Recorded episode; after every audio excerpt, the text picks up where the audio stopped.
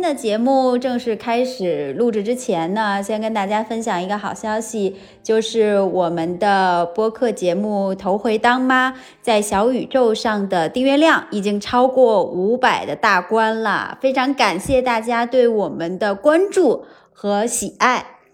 我们三位主播呢都非常开心。这个小小播客的平台上呢，听到各种各样听友的声音。那无论是啊没有小朋友的听友，还是新手妈妈或者准妈妈，那通过在我们的每期节目下的一些讨论呢，那我觉得双方都可以更加理解对方的立场和看法。那这样的话，我相信，呃，有了理解的基础之后呢，未来我们就会呃越来越有希望拥有一个彼此包容、彼此理解的环境。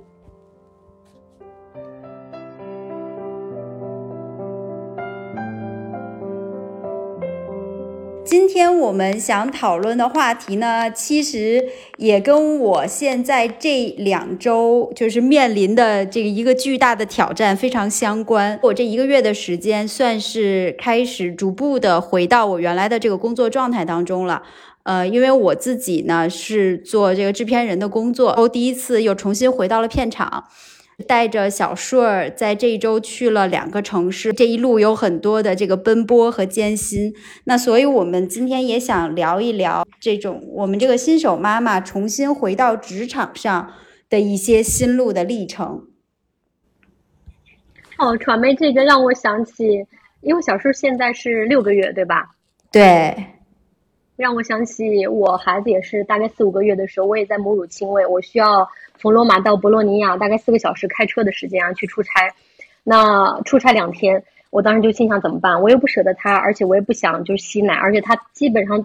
从出生到那个时候只吃过三四次奶粉，他也不想吃奶粉。那我当时必须要带着他，但是呢，我又不会开车，所以我必须要带着猫姐夫把我送到那里。然后呢，我出差的时候，猫姐夫又担心他自己搞不定。猫姐夫又带着他妈妈，最后变成因为我一个人要出差，我又带着儿子，带着猫姐夫，带着猫姐夫的妈妈，变成一个四个人陪我出差的一个团队。我当时就觉得很搞笑。我也是，因为呃，我这次也是，就包括我之前上一次出差是去杭州，然后也非常的搞笑，就是呃，首先有森爷，然后有小顺儿，还有我的阿姨，等于我们基本上就是四个人一起绑定的去去出差。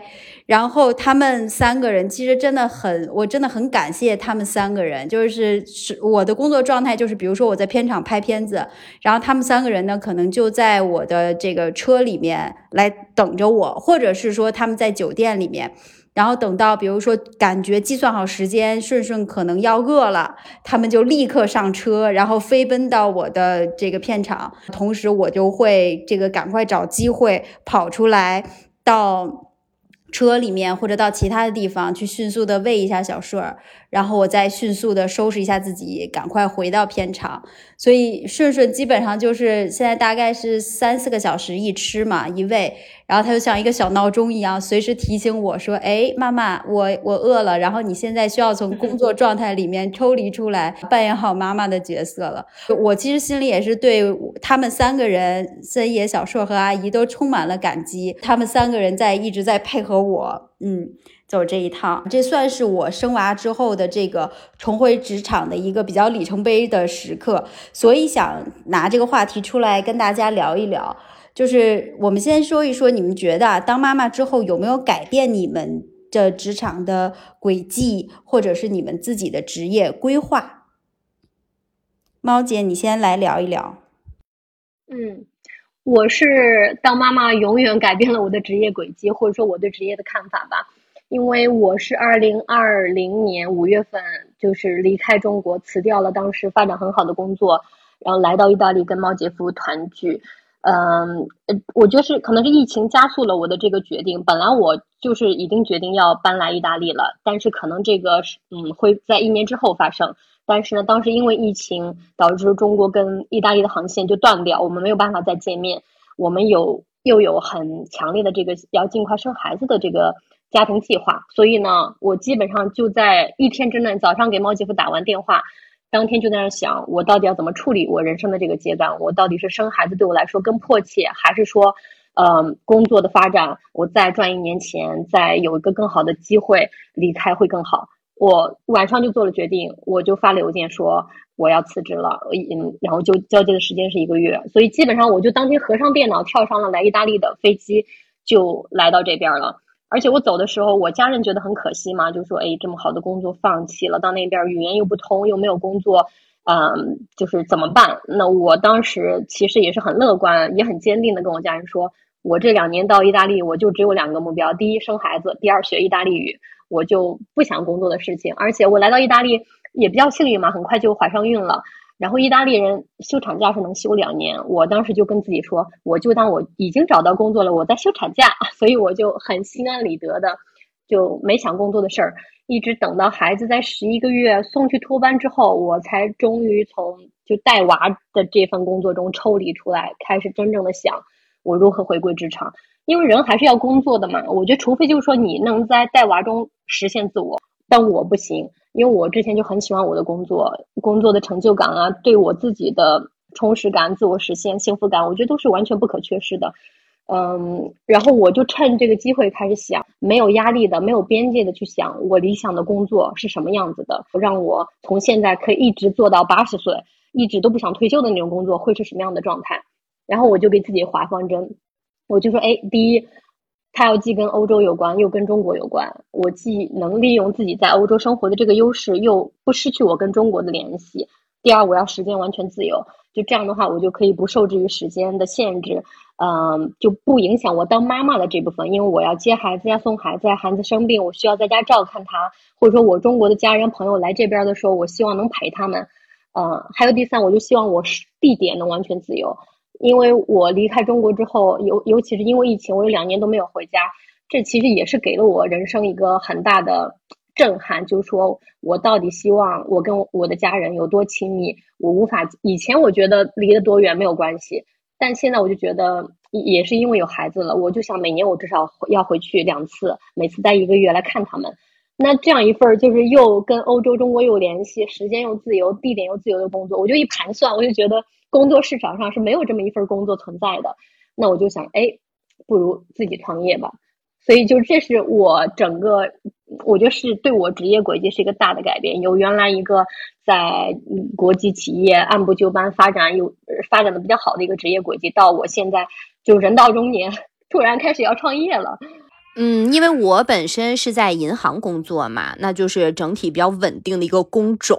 那特别是在就是三年疫情期间，我升的考拉。那香港呢，其实，在疫情期间，就是之前有一些社会运动呢，也受到了蛮大的影响。但是我本身的这个雇主呢，就还算是在整体经营方面就韧性挺强的一家。那呃，其实疫情期间有挺多的这个外资的银行，呃，彻底了就是引入了这种在家办公或者是那个远程办公的这种工作模式，就包括你现在看那个领英上，或者是呃，就是香港的一些其他的求职网站上呢，那这种金融机构其实它都会特别清楚的标明，比如我招的这个职位是。On-site 在办公室工作的，还是说我是 hybrid 在混合办公的这种模式下工作的？但我们的公司呢，目前就是呃，以我所知啊，都是还是要进办公室的。那虽然好像相对于那些可以灵活办公的机构呢，你就少了一些灵活性，但是因为经历疫情这几年，其实我们是看到很多行业都大受打击嘛，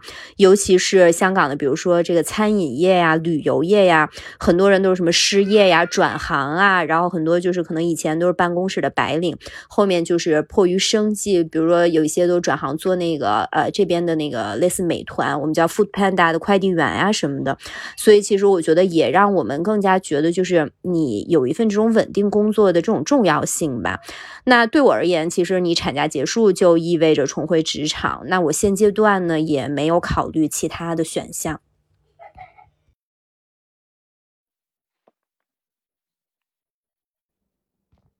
我一直就是这种独立制片人，所以我的工作大部分都是项目制的，然后我也不用坐班儿。但是其实呢，我的出差，呃，以前是非常多的，就是在一九年的时候，比如说一年五十二周嘛，我可能会飞六十次左右，就几乎每周都会在不同的城市。嗯，然后现在有了宝宝之后呢，我这不是刚才也说嘛，我我这个这个月算是终于开始正式的恢复这个工作的节奏了。那么我这个现在开始带着这个小顺在外面出差。我工作的这个同事，大家就说：“哎，你这样好辛苦啊！然后你为什么不去选择说，哎，给他喂奶粉？这样的话，孩子就可以直接在家里面，或者是其他的一些方式。”然后，其实最主要的原因呢，可能有两个这个客观的原因，就是孩子他现在正好到了一个特别抗拒奶瓶的一个阶段。然后，如果你用奶瓶喂他，不管是奶粉啊，还是我的母乳，他就吃的都特别特别少。呃，一顿也就能吃一个，就是大概按照正常的量，可能他只能吃百分之二十到百分之三十的量，就他就不愿意再多吃了。那这个其实是一个客观原因，我想这个也许是个可以克服的原因，但其实我认为真正的呃最主要的原因呢，还是我在我自己，就是我现在特别特别珍惜能够给孩子喂奶的这个机会。嗯，其实我这个一进入项目哈，我平时工作状态，即使我在家的时候也是非常忙碌的，就是从早到晚都一直在开会呀、对接工作呀。然后，尤其是如果有几个项目并行的时候，就根本没有什么喘息的机会。就甚至有的时候，我虽然是人在家里头，好像看着我一直坐在这个桌子边上，人在那块儿，但是可能好几个小时，我根本顾不上去看孩子一眼。所以。孩子现在需要我的这个阶段，哈，我觉得特别的短暂。你看，就是我们喂奶的这个阶段嘛，可能短则六个月，长可能也就是一年或者一年多一点儿。然后每天，我觉得能够跟孩子有一个亲密的时间，有一个 quality time，对于我来说是非常宝贵的。然后这个亲密的时间呢，再加上现在宝宝其实，呃，他刚开始有更多的这种回馈的反应，哈。呃，就是他还没有办法跟我聊天啊，或者没有更多的交流的办法。但是就是每次给他喂奶的时候，这个二十分钟到半个小时，我们这种肌肤相亲，我可以搂着他的这个这个接触的时间，是我现在觉得呃非常非常珍惜的。所以总而言之呢，我需要宝宝，可能远要大于宝宝需要我。那如果说孩子对于我的这个职业规划，或者说对于我的这个工作上，呃，带来什么样的改变或者想法，嗯，我觉得其实成为妈妈之后，给我带来了很多新鲜的视角和洞察。我从妈妈的视角，我也尝试从一个小婴儿的小孩子的视角去再重新看待这个世界的时候。我忽然能够理解了很多东西，所以我觉得这是在一个很短的几个月的时间之内，一下子增加了我人生的这种厚度。那么这些，我觉得对于我的工作上都是有非常非常大的帮助的，会给我提供很多的灵感。和启发的确会对我，比如说在后面选择项目，或者说去选择我要去投入时间和精力的事情上，我会更加的慎重了。因为每一个项目对于我来说，现在都是要去去占用我和孩子一起的亲密时光，那我就要去思考这个事事情到底值不值得。就我在背后会有一个考量，这样，嗯，你这也说的。启发了我，就是我突然想到，就是我在去年跟我的那个老板，就是在聊，就是我的呃职业的这个规划上要不要更进一步，就是承担一点点的这个管理职能的时候，其实我老板当时有非常开诚布公的问过我一个问题，他就说，嗯，你刚刚有小朋友不久，那你确定就是比如说在这个时间，然后你选择这个呃往上一步，呃。的这个决定吗？他说你有想清楚吗？然后他说我我我说为什么会这么问哈？然后老板就说其实确实是有一些同事可能呃因为他也干了很多年了嘛，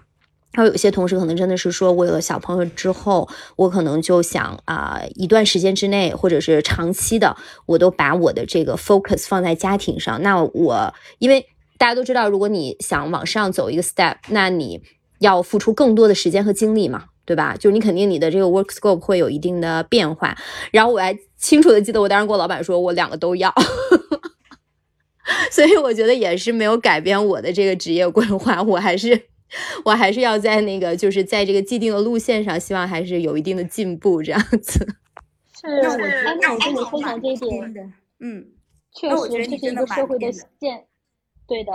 它也是一个社会的现状，但同时我又觉得有点不公平啊！就是这样的问题只会出现出现在妈妈身上，而不会出现在爸爸身上，对不对？就是他只会问你妈妈说，哦，你你要不要二选一？但是他永远不会问一个男人说，你刚家里刚有个宝宝，你要不要二选一？哎，我觉得这个是女性的不公平。我我觉得大部分的 case 是这样的，这个就就我我们就可以聊到后面一个话题，也想跟大家去聊一聊。因为其实比如说像对于我们家这样的家庭哈，因为我跟森爷我们两个人都属于是呃可以自己去选择项目，然后相对来讲不用坐班，相对自由的这样一种职业的状态。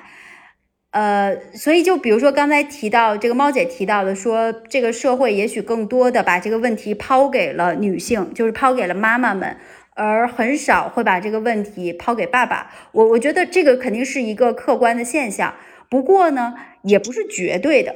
因为有些的家庭呢，就是家庭的这种分工其实也是不一样的。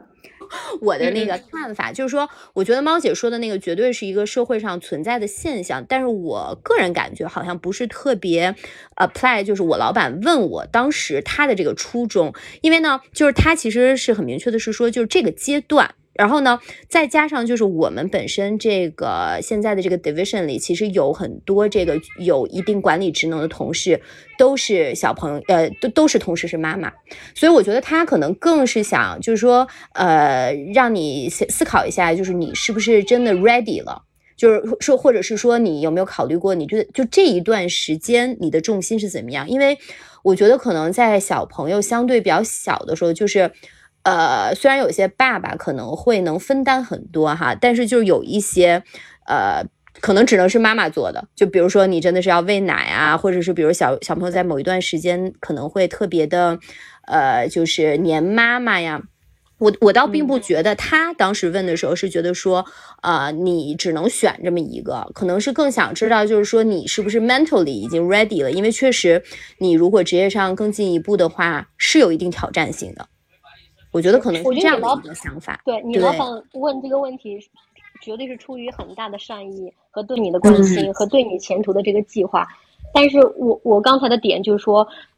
一个比如说你你老公黄 Sir，，就是他是不会被他的老板问这样的问题的。但是大家处在人生同样的阶段，所以我觉得这个是整个社会上啊，大家对女性的一个认知，就觉得说，哎，小孩子可能一岁之内的时候，你会要去倾向于。呃，家庭而不是可以两者兼得，我觉得这是一个这是一个现状，呃，当然它肯定不是绝对的，但我也是觉得，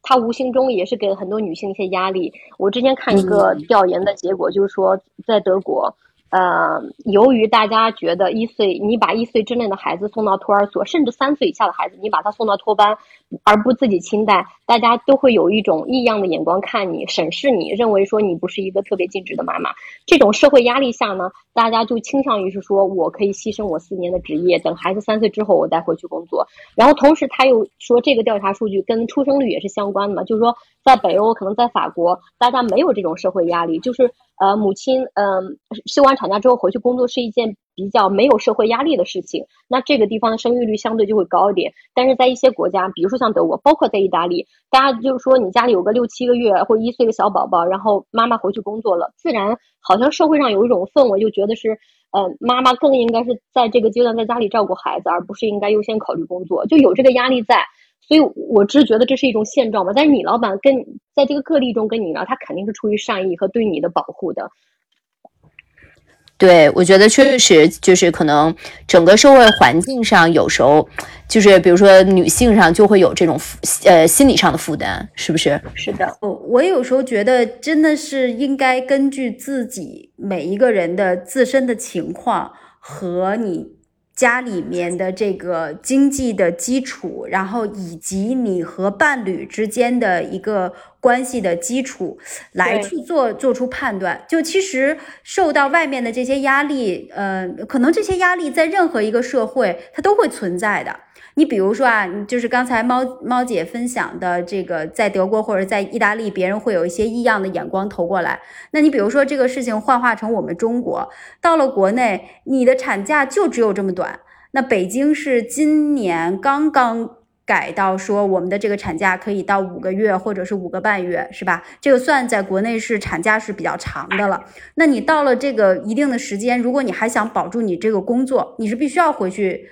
呃，回到你的工作岗位的，呃，至少我身边哈，就大家不会说你要这个，呃，到产假到期的时候你要回去工作了，大家来去觉得投来什么异样的目光。我觉得这个恰恰是我们国内这个呃性别平等做的比较好的一个点。但是呢，当然就是它这个后面其实它还需要有更多的社会的资源的呃倾斜，才能够让这件事情变得没有那么的艰难。因为其实，在我觉得在大陆哈，就包括奈妮之前也分享过，就是她她这个产假更短，她回去之后也做了大概六个月的背奶的这个妈妈，其实真的是非常非常艰难的，就非常辛苦的这个事情。然后你比如说像在北美，其实也是对于女性或者说对于母亲这个角色是有很多的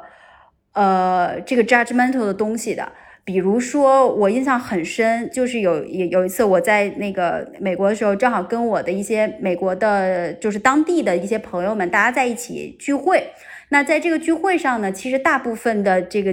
呃美国的朋友，女性哈，就大家都是妈妈，都有孩子。然后他们在一起聊天，肯定就是会也会去八卦一些这个就是学校里面的一些事情啊什么的。然后我当时听到很震惊的一点是，就是这几个妈妈都在说聊另外一个妈妈。她说起大家说起这个妈妈的时候，就说：“哦，你知道吗？这个谁谁谁的妈妈从来不给自己的孩子准备热的早餐，她永远只是给孩子准备一份。”呃，凉的早餐，然后就结束了，就是应付一下就 OK 了。那个时候我就意识到说，嗯，在北美的这个一些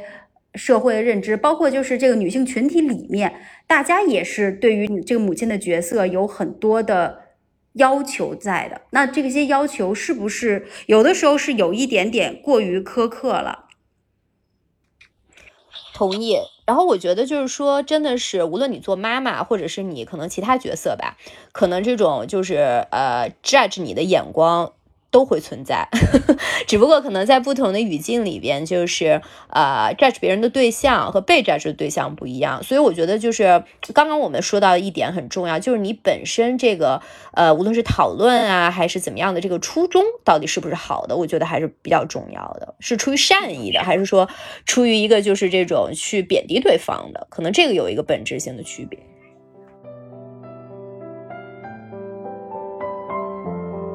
比如说你是不是你如果老公一个人赚钱就能轻松养家了，或者比如你自己就是富二代，你完全不需要工作也可以这个就是过质量很高的这种生活。那你们觉得如果是这种前提下，你们对回归职场的这个决定会不会有一个呃很明显的影响？嗯嗯，因为我旁边我在罗马的话，这样的例子还是蛮多的。呃，可能我周围的朋友这个例子是大部分，就是丈夫工作养家，可能妻子照顾孩子和家庭。呃，我觉得大部分都是比较好的例子啊，孩子可能都已经十几岁了，非常的聪明懂事儿，他们夫妻也非常的恩爱。但也有不，那肯定是有不好的例子的，比如说，呃，我这个很亲、很友好、很关系很好的朋友，嗯，他就不喜欢他现在的状态，状态，他很想回去工作。但是呢，因为太久没有工作了，八年没有工作了，他重拾这个信心就变得很困难。他其实不止一次的跟我用很后悔、后悔的语气就说：“哎，我当初为什么要放弃我的工作？”他就很懊恼。那我自己是觉得，如果说你们家经济条件允许，你可以不用生完孩子马上回去工作或者回去赚钱，那你可以等孩子大了一点再做决定。就经经济上的优势给了你更多的选择，这本身肯定是一件好事儿。但我觉得啊，他对于所有的家庭，哪怕是你底子很厚的家庭，就他对于原来是两个人都在工作，现在你要在家不工作了，我觉得他对你们夫妻的信任啊、关系啊、你的本人的生活方式，还有你们两个人处理财家庭这个财产的，就是财务方面的方式，我觉得都是一份新的考验，因为你原来这个平衡被打破了，这个新的平衡需要重新建立，这个建立的过程是一定会有摩擦的。那比如说，我觉得很经常的在这种 case 里面，就是说孩子谁带，是不是说这个老公出去赚钱，呃，老公在赚钱养家啊，所以带孩子的这个责任基本就完全撂给了母亲，并且，呃，父亲觉得是理所当然的。那就我刚才提到这个很亲密的朋朋友，他就这种情况，他们夫妻其实很恩爱的，但是上次他就提到他们两个为什么吵架嘛，就是他在说，呃，希望老公多花一点时间照顾孩子。呃照顾孩子的这个呃家庭作业的时候，俩人可能话不投机就吵起来了。那老公就撂出了一句话，很伤人的话，他就说：“Somebody needs to bring money back。”就有人得出去赚钱养家，意思就是说，哎，你不要要我这么多时间照顾孩子，有人就是要出去得赚钱养家。那我觉得这句话是非常伤人自尊的，而且就是他也是在工作，他只是一份母亲的工作，是一份 unpaid 没有薪水的工作，所以。当然，她老公也是，他们两个是很相爱的。她老公也是很理智的她，马上认识到自己说这句话是非常不应该，他就马上就道歉了，说他不应该那么说，只是急了。但我觉得，就这件事，就肯定是促使他现在在找工作的一个主要的原因，就是他不喜欢，呃，他现在经济上是不独立的状态。然后他们在一些争吵中，他会觉得他们两个之间在财务上的这个平衡是没有重新找到的。那。我自己也是一个例子啊，因为我之前，嗯，就之前就是自己挣钱，就是我们两个的财务状态属于猫姐夫挣钱，他花管全家人的开支，然后我自己挣的钱呢，那只管我自己就好了。所以我就是想买什么买什么，什么贵买什么，就生活不要太开心。但是呢，我在这个没有工作、没有收入的这两年里面呢，啊，我。即使我是有积蓄的，但我毕竟是一个财务上就只出不进的一个状态，那我就不可能是说当着猫姐夫的面，我就想买啥买啥。这个鞋子很漂亮，我买了；这个衣服很漂亮，我买了。像我原来一样，我觉得就不可能。我自己心里也是有这个压力的，或者是说，哎，我想给家人添个什么大件儿，或者我想带全家人去哪哪哪旅游，或者说我有个特别要好的朋友，就是想问我借笔钱救急，我借不借？我觉得这种原来是我自己完全可以做决定的事情，但是现在。财务只出不进的状态里面，婚了有孩子了，我们夫妻是一个家庭，是一个共同体的状态下，我觉得就说你花多少钱，在哪花钱，就尤其是花大钱的时候，就不单单是你自己的事儿了，那就是一个一个以家庭为单位的事儿。那我觉得这个你一定要有心理准备，尤其是当你丧失这个财务上的呃收入的时候，嗯，所以我其实重回职场，一方面是我。呃，就喜欢我原来的工作，我想去重新去工作。那另一方面也有财务上的原因。我觉得尽管猫吉夫在这方面其实他做的是非常好的，但我自己是对我自己有要求的。那或者说我们这一代人嘛，受这个独立女性的教育，总觉得是我金钱上还是要独立，这个当然是感觉上是更好的。哎，我就想到好莱坞明星们啊，你看之前那个碧昂斯，她跟 Jay Z 结婚生孩子的时候，他们两个就立了一个婚前协议，就是说如果碧昂斯生孩子，第一个孩子 Jay Z 要给他五百万美金，然后第二个孩子可能是八百万吧，好像是，就是每生一个孩子，他就要从 Jay Z 这儿拿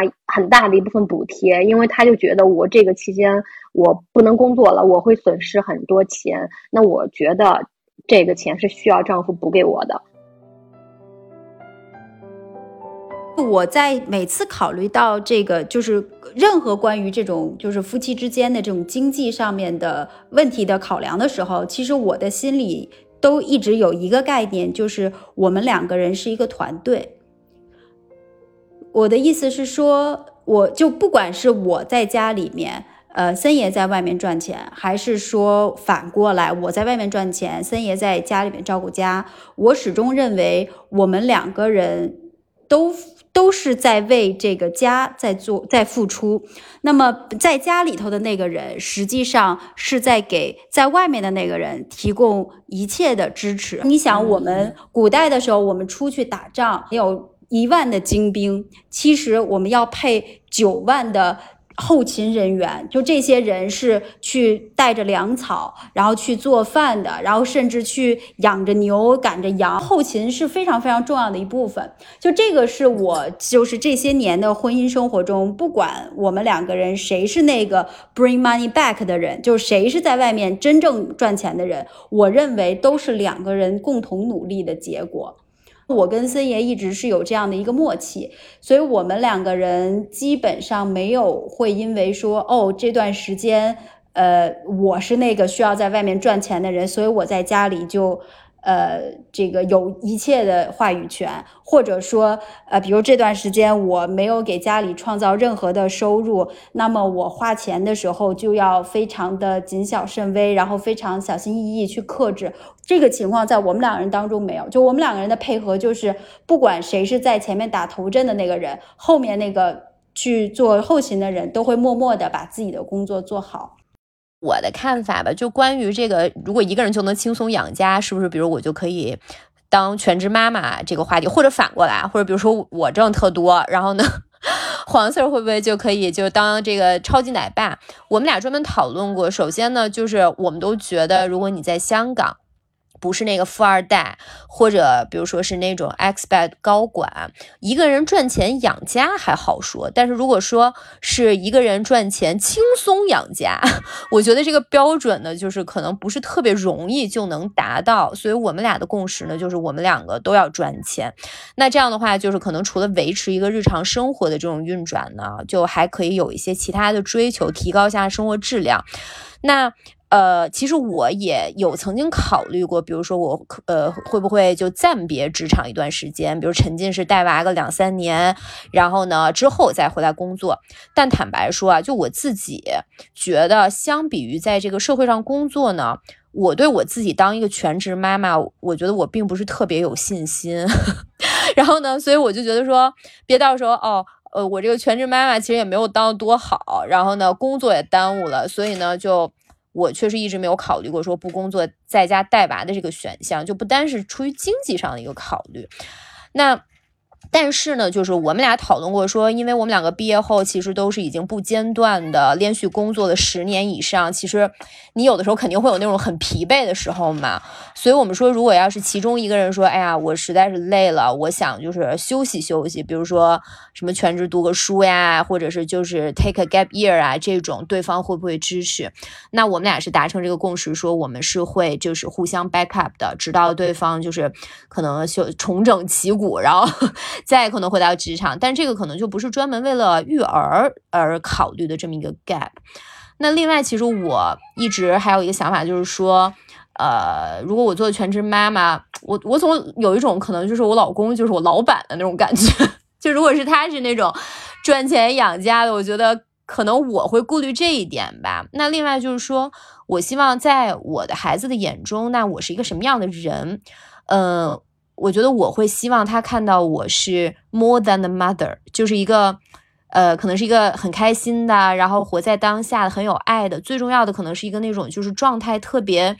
alive 的那么一个人，就是那。以我的性格来讲，可能就是保持工作对我来说会有助于保持这么一个就是活生生的这种状态。比如说，呃，因为我要上班，可能我每天早上都会是 dress up 化好妆啊，这样出门啊。那相反，如果我周末比如不出门的话，那其实有时候是那种相当邋遢的。所以，可能如果真的是比如长期不上班，那我觉得我的这个状态可能也会受到一定的影响。这个也是我考虑的一个点。嗯，哎，你刚才讲到 gap gap year 的时候，谁互相 back up 的事情？猫自从我创业之后，猫姐夫就不停问什么时候上市，我要退休，你要养家。对呀，就是一个互相 support 的这种机制。而且传妹刚刚分享，就我觉得你跟森爷这种状态特别好。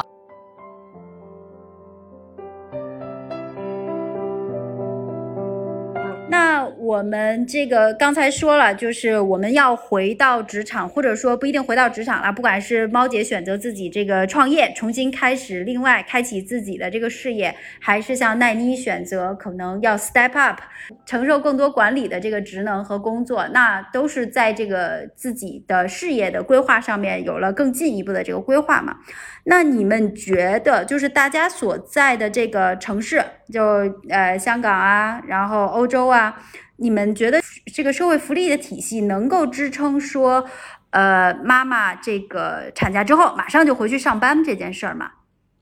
我先来吧，从这个产假最短的这个地方开始。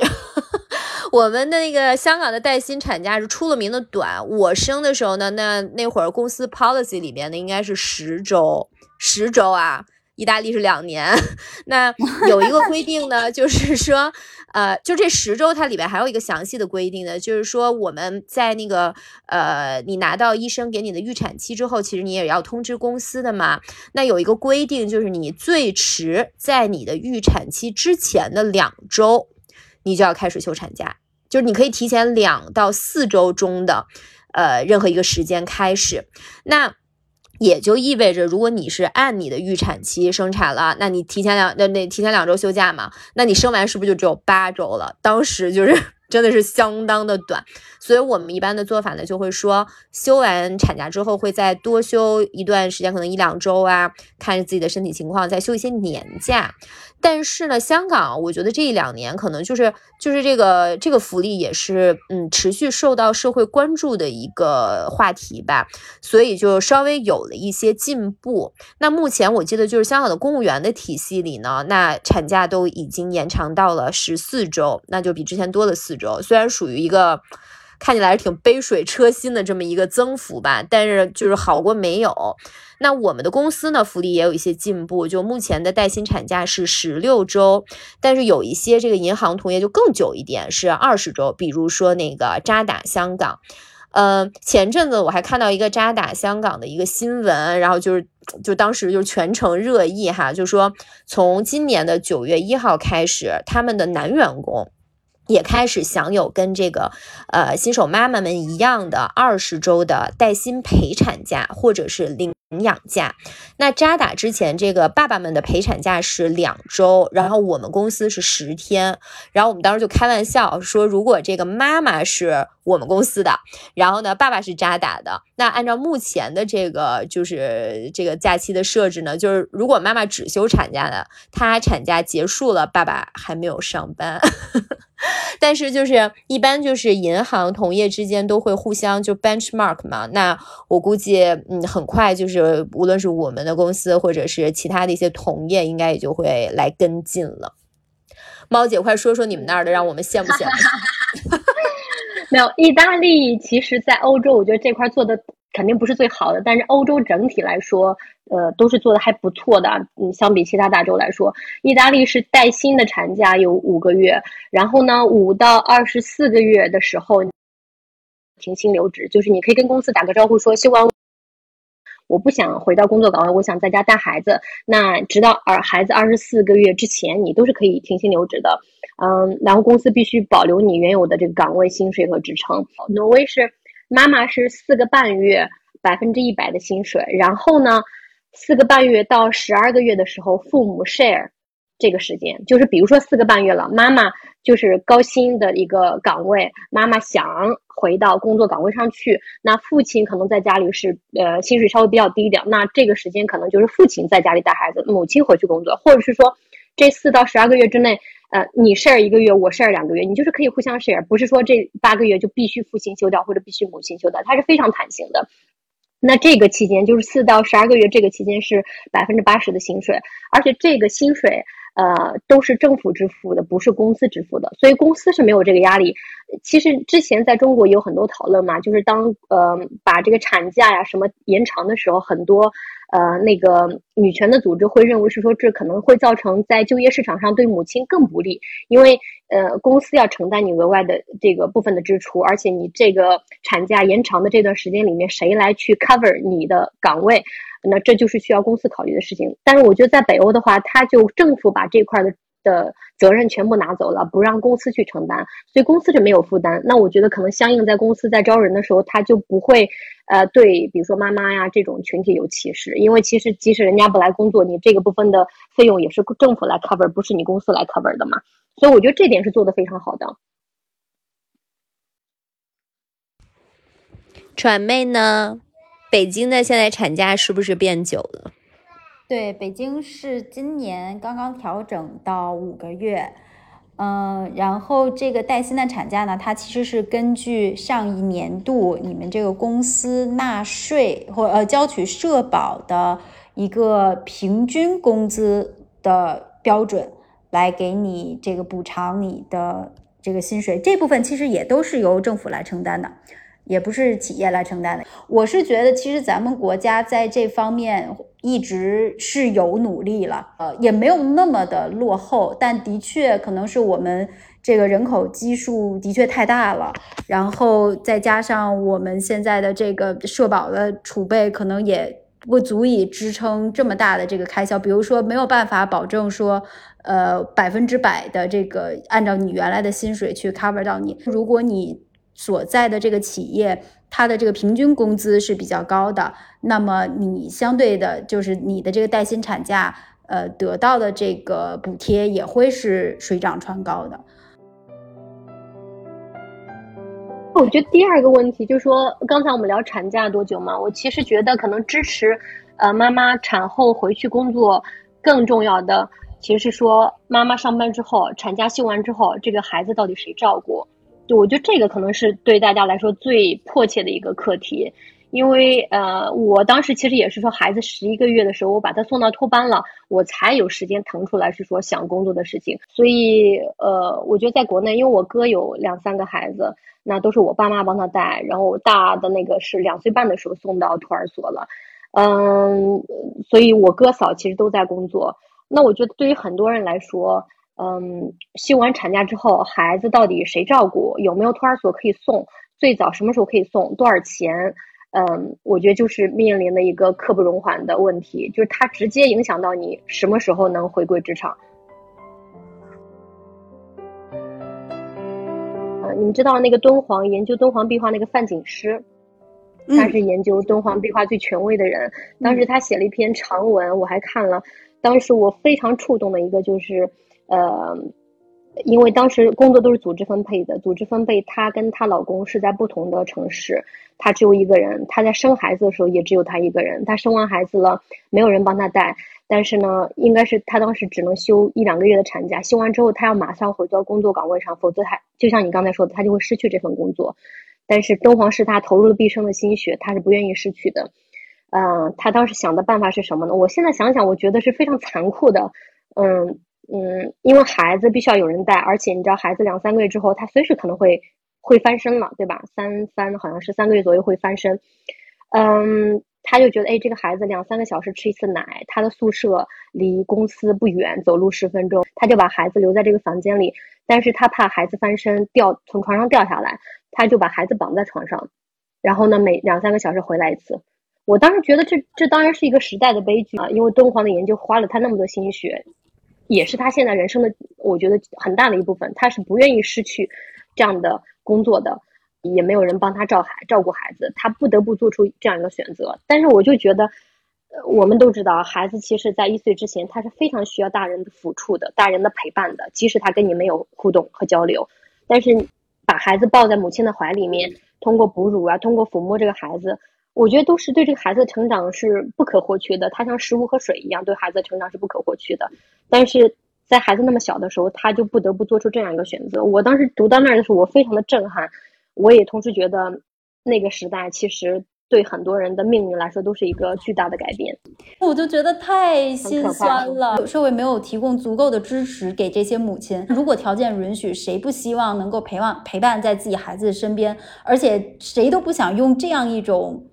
现在就是听上去真的很极端的方法。但是我相信，肯定是他们的无奈之举，肯定是在他们的能力范围之内，他们已经想到的最好的办法了。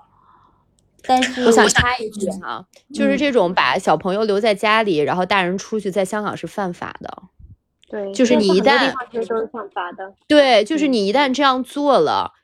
就是后果是非常严重的，所以就是我记得好像呃那个，因为我考拉就是基本上头两年，然后都是那个我妈妈帮我带嘛。我记得我 当时出门上班之前还特意跟妈妈说，我说你那个就是我们不在的时候，你不要出去倒垃圾，因为就是我们是那个密码锁嘛，就比如万一真的是，或者是比如你真的就带着那把那个钥匙出出去，就是这可能就几十几秒就回来了，因为我们那个。呃，垃圾道其实离我们的门也并不是很远。我说你就不要倒，我说等你我 等我们回来再倒，否则万一你出去倒垃圾，你回来的时候门已经关上，你打不开了，我们就犯法了。就这个其实，对，就是从法律上其实是有规定不允许这样做的。但是我很同意的就是说，因为为什么？那你就是一个底层逻辑，就是为什么他法律会规定这样做？因为这个是非常非常危险的一种行为，就是小朋友真的有可能就在你不在的时候发生意外嘛。太多了，我觉得是在那个年代，呃，我相信这些妈妈，她们都已经是绞尽脑汁想了各种各样的办法，然后最后的这种无奈之举。但是你永远不知道，你就是你你你的这个举动会对另外一个人造成什么样的影响？其实这个是我们没有办法预判的。我先，那我先讲讲香港的情况。好，什么时候可以送托班？然后这个社会的 support system 怎么样？那香港的话，其实大部分的家庭都是请那个呃菲佣工人姐姐来照顾的。那尤其是这个双职工的家庭，呃，家庭的老人家也是很明确，就就人家不一定会帮忙带娃的。那因为考拉出生的时候呢，正好是在疫情期间嘛，然后当时就是请这个工人的成本非常非常的高，而且再加上本身疫情的这个顾虑的原因，所以我们当时就是只有我妈妈。是一直在这边帮我在工作日的时候照顾考拉，那他真的也就是非常的辛苦，因为白天我跟黄色都要上班嘛。那如果是工人姐姐的话呢，就是。呃，就好很多。他们首先就是所有的家务都是一把抓了，再加上就是接送小朋友上学。以我所知呢，就是香港是两岁开始才会有那个，就是叫 pre nursery，就好像没有像就是猫姐说意大利那种，比如你十一个月你就可以已经送托班了，好像没有这样的机构，或者有可能也是那种比较零星的。那如果你请工人呢，那肯定有支出嘛，那这个支出就应该是在五千港币每个月左右，然后。那这个普全部都是自费的，就没有公立的，呃，也没有政府的补贴。那以我所知呢，就基本上都是这种半日班，然后就不管午饭的，中间会有一个这个茶点的时间。那费用呢，也是纯粹看这个办这个 pre nursery 机构本身，呃，一般市场价就是在呃半日班就是五千到一万港币都有。那因为它是自费的嘛，所以就也有一部分家长就会选择不给宝宝上这个两岁的这个小小班儿。那自从三岁开始，就会有这种就就是真正的幼儿园了嘛，就公立幼儿园也就出现了。那比如说黄 Sir 哥哥的大女儿，因为她现在四岁嘛，上那个叫 K two，就是幼儿园的二年级。呃，那公立幼儿园的，就是他也。免费的，这我还特别请教了一下大嫂，就是说，所谓公立呢，就是它会有一个政府补贴的学券儿，呃，就叫公立了。那比如说现在，呃，就是。哥哥的女儿上的这个呢，就是每一个月扣除学券之后呢，那家长要付一个这个呃尾款，那就是每个月一千一百港币左右，然后一年是按十期收这样的一个学费。那另外还会有一些杂费啦，比如说你的书本费呀，呃，还有一些什么茶点、生日会啊，那那可能各个学校就不太一样。那他这所学校算下来就是全都加在一起，成本是一万五港。那也就是说，虽然是公立，但其实并不是完全免费的，呃，主要是因为就是政府资助的这个学券是一个定额的这么安排，所以就是呃是各个学校的实际收费，你家长就得付剩下来的这部分尾款。意大利的话，因为我我觉得，呃，艾玛刚才说的，嗯，其实呃政府补贴的还是还可以，对于一个公立幼儿园来说，对吧？对的，我我觉得还可以。嗯，但可能就是说两岁之前不能送这个部分到底怎么解决？因为我在香港生活四年嘛，菲佣其实就工人姐姐在香港这个价格其实是大部分香港家庭都能承受的，就是你一个月花五千块钱就有一个人其实帮你照顾家里的所有，不单单是孩子，打扫卫生啊、做饭啊。其实我当时从香港走的时候，很多就是香港的一些朋友都还说：“哎，你赶紧在这边生孩子。”我觉得意大利它比较好的是六个月就可以送托班。呃，我现在孩子两岁多了嘛，他是十一个月的时候送的，但是我送的时候，其实班里面有比他更小的孩子，就是那种六个月还在地上爬的那种，老师在手里抱着。然后普通的像私立的，像他上的这个，就是因为离家比较近，而且是他的儿科医生推荐的，我就去了，也就正常价格吧，平均一个月他是七点半送，然后晚上可以六点钟接，其实这个挺不错的嘛，在学校待基本上十个小时。它的价格收费在五百到六百欧之间，嗯，我觉得就是不算贵，还算能承受的。我觉得这也太便宜了。他那他对，但是他就是吃饭是怎么解决呢？他要喝奶粉的，就是一岁之前的话，父母会把奶粉留在那儿，或者你把母乳留在那儿，跟老师说什么时候喂怎么着的。我当时送的时候已经十一个月了嘛，他基本上就是吃呃小孩吃的饭了。所以我当时送他的时候是，我是早上喂一次，晚上喂他一次母乳。然后他在学校就是早上九点半有一顿饭，十一点半有一顿午饭，然后下午饭是不管的，因为我五点半去需要去接他了。所以这我是每个月付五百九十欧，但是我刚开始送的时候下午四点半去接他，当时好像是五百四十欧吧。良心价，对，我觉得他们挺良心的，是的，嗯，是的。而且这个是私立的是吗？还说是公立的？对，私立的。我相信他们，我这个我具体没有查。我相信他们是拿一部分政府补贴的，因为我算了算，我感觉，呃，像里面三四个老师，总共十几个小朋友，我感觉老师们一个月可能也就是两三千欧的这个薪水。当然啊，就是意大利工资也并不高。比如说你普通的罗马的一个呃正常人吧，或者说像公交车司机呀这种超市收银员这种，一个月可能也就是一千八百欧不到两千欧这样。但是意大利消费也没有那么贵，所以我觉得这是一个普通人。但如果比如说你双方都在工作，一个月可能有四五千欧的收入，然后小孩子上学每个月五百欧，也算是能接受，对吧？可以，可以接受。嗯嗯，对。然后也有公立的，公立的话就很便宜，比如一个月你付一百欧、两百欧这样子，就是付一个小孩吃饭的钱。但是呢，就是说不多，而且也并不保证说在你家旁边步行就有。那所以，我当时选择这个私立的也也不算非常贵。然后我这次在，我就了解一下北欧的这个情况。比如说在挪威，他是一岁的时候你可以送公立的托班，嗯，然后呢，他们托班是就是一岁开始，而且当时呃前面有提到是说他呃父母的产假是可以休到一岁的，所以它是一个无缝衔接的状态，就是你母亲的产假可以休到一岁，然后一岁之后你就可以把孩子送到托班，所以他的。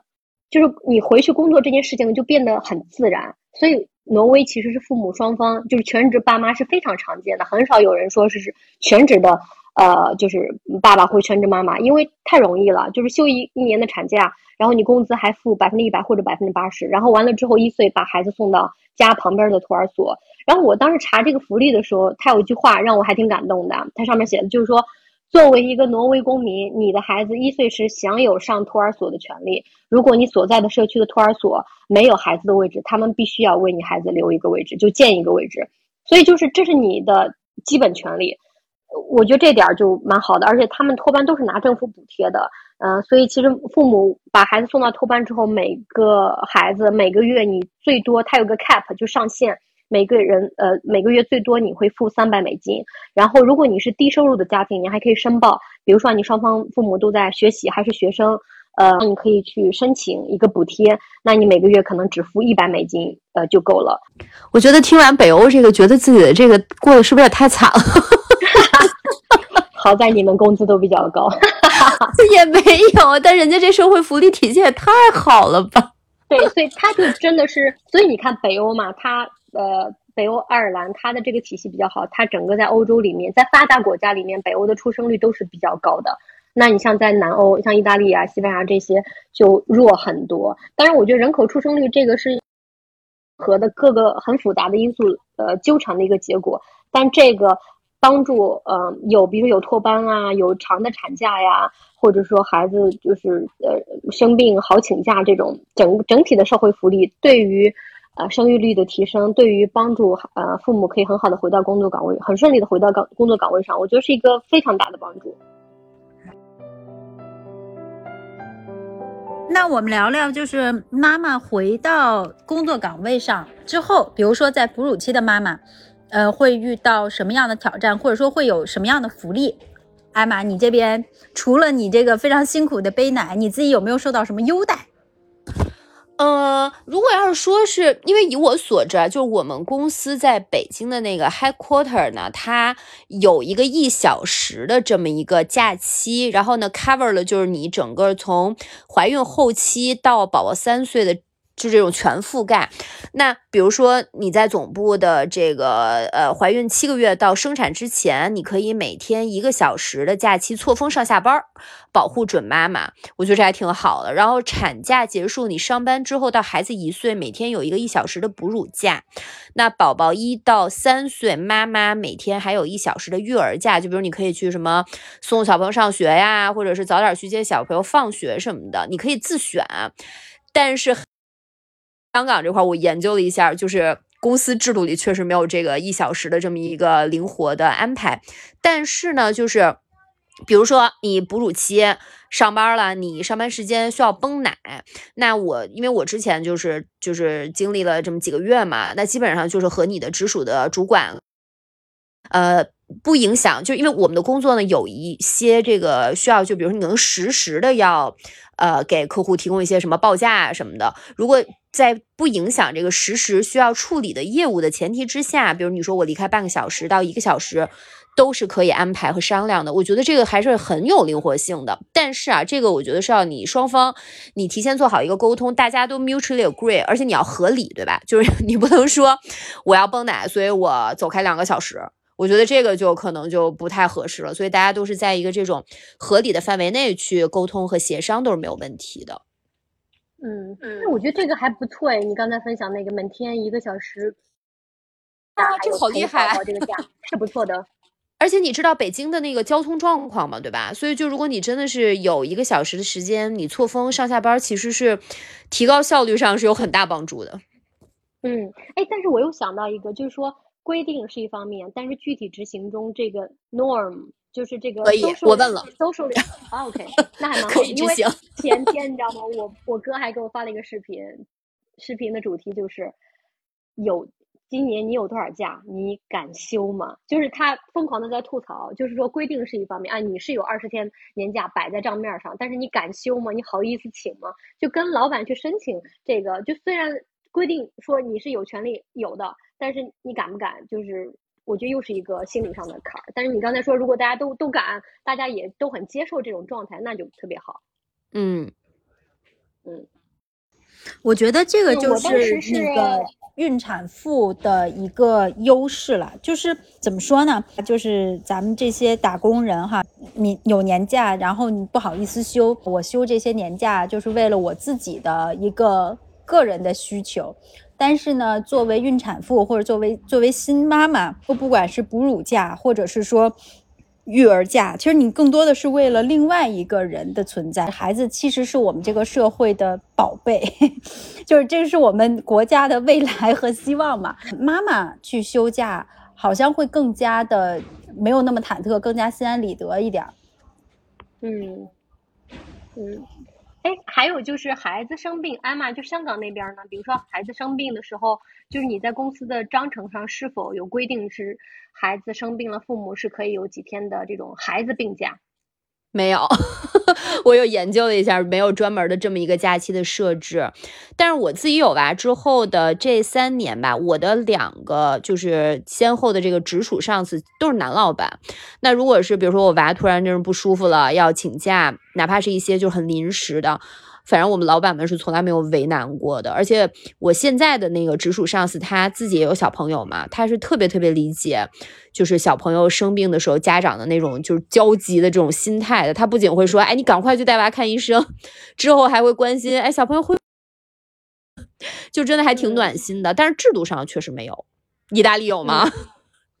哎，我还问了猫姐夫，因为我查了一下，挪威是特别好，就是他是一个孩子。父母呃，就是在孩子十二岁之前，父呃，如果你有一个孩子，父母各有十天。那如果是两个孩子或以上，父母是各有十五天。如果你是单亲，就是呃呃单亲妈妈、单亲爸爸这种，你就可以 double 这个数字嘛。所以其实你想，如果你家里有一个孩子，嗯，可能父母加起来你就有二十天的这个孩子的病假，其实基本上我觉得是可以 cover 的。然后我问了猫姐夫，因因为他做 HR 这块的，那意大利是。孩子三岁之前，父母的呃，就是孩子这个病假是没有时间限制的，就是你请多久都可以，只要有合理的医生的这个条子都可以。那三到八岁的话是父母各有五天，那我觉得也算合理，因为其实我养孩子我就发现他一岁之前其实是很容易发烧啊什么的，但他现在两岁多，我觉得生病的概率就大大下降了，就确实不多。嗯，所以我觉得这个也算呃也算合理。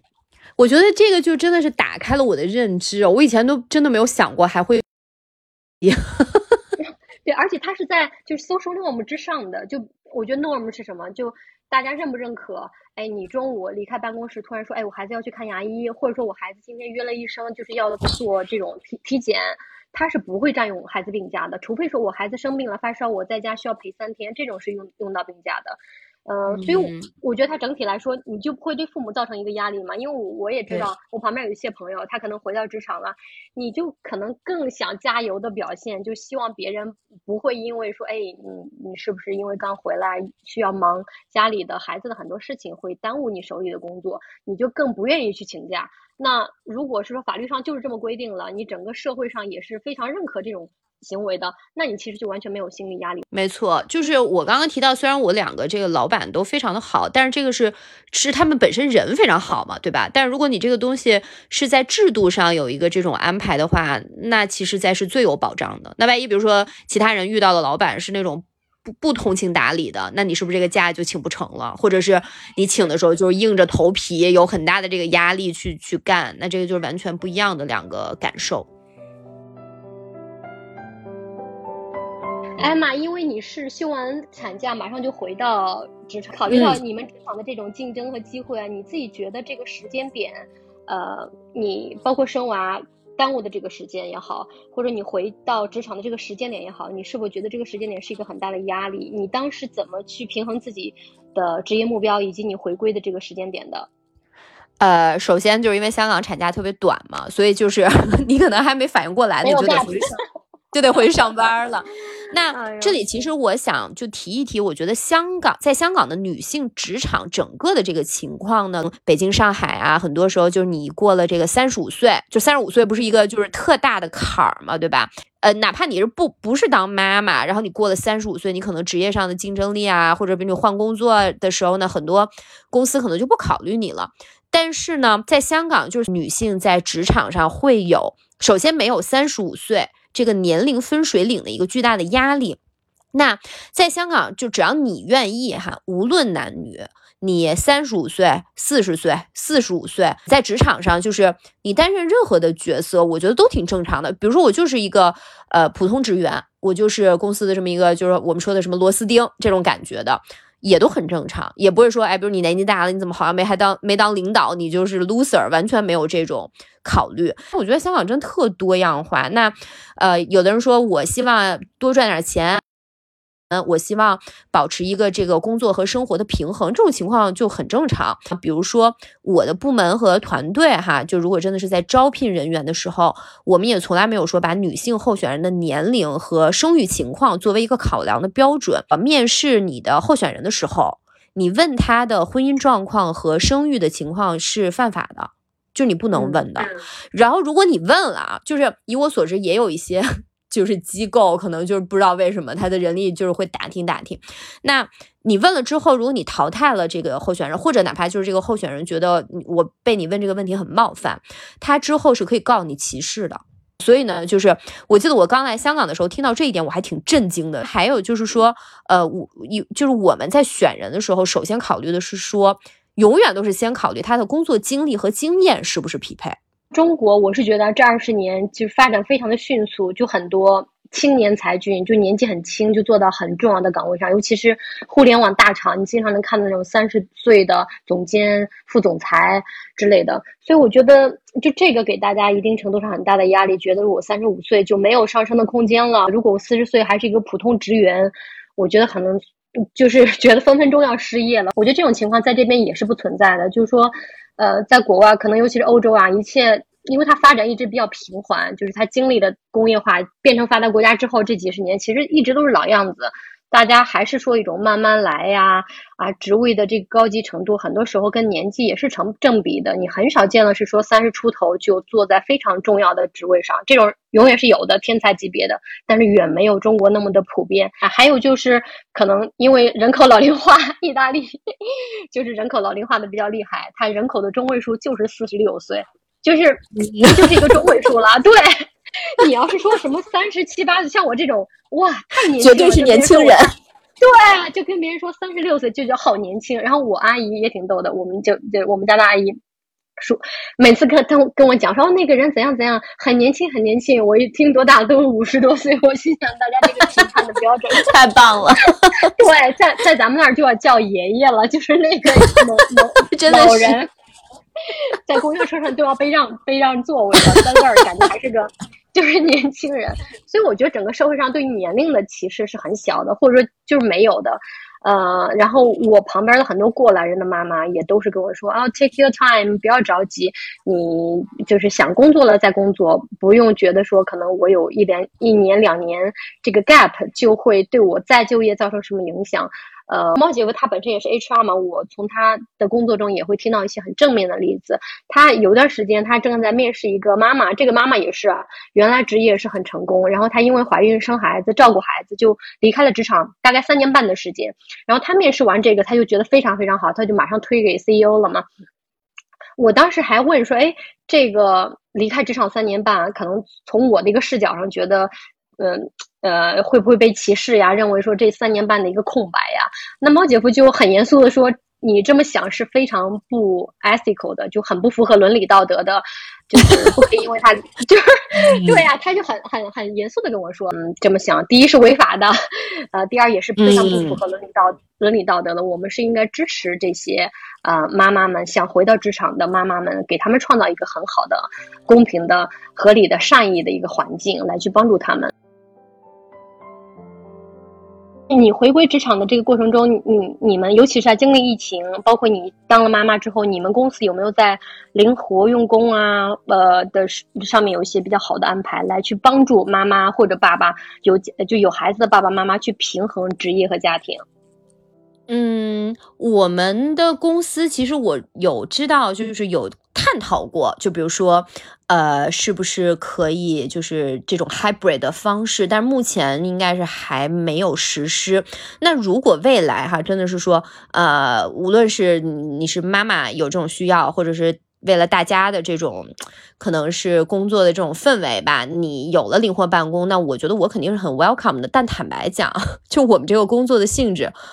再加上香港的这个本身的就是居住的这个成本就是很高嘛，就是你要说你住个大豪宅，就是肯定有人有，但是就是我们现在也不具备这个条件。那我觉得在家办公其实挺挑战的，坦白讲。那呃。因为我的这个工作是我需要在这个呃 working hours 里很专注的来工作的，就是如果真是哪天混合办公开始实施，我觉得我可能也需要一段时间来磨合一下，找到一下适合的在家办公的方式。因为疫情期间，就是你就没办法，你必须得 work from home 嘛。但是当时考拉还比较小，就是他肯定不会像现在这，因为他后面稍微长大一点，就是你真的是要。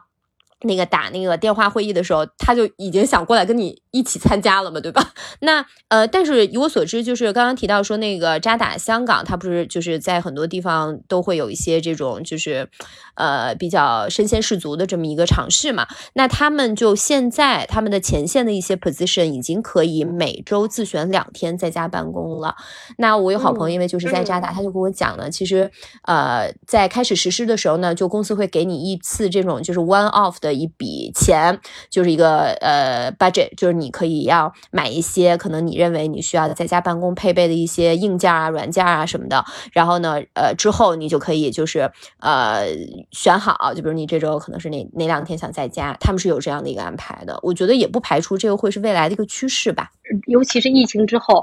很多公司，包括猫姐夫的公司，他现在就每周五在家办公。就很多公司都提倡这种每周你有一到两天是可以在家办公的，灵活办公的。嗯，我在爱尔兰的一个朋友，杜柏林那个朋友就更离谱了，他们公司现在已经发展到每个月只用来公司五天。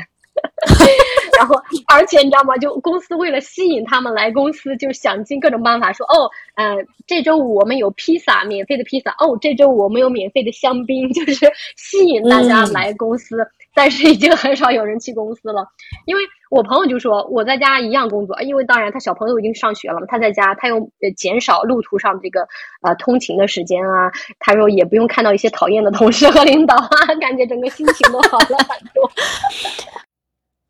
对我加拿大朋友也是跟我讲说，他们公司从疫情的时候居家办公到疫情结束，发现好像居家办公也没有对他们的工作效率产生特别大的影响。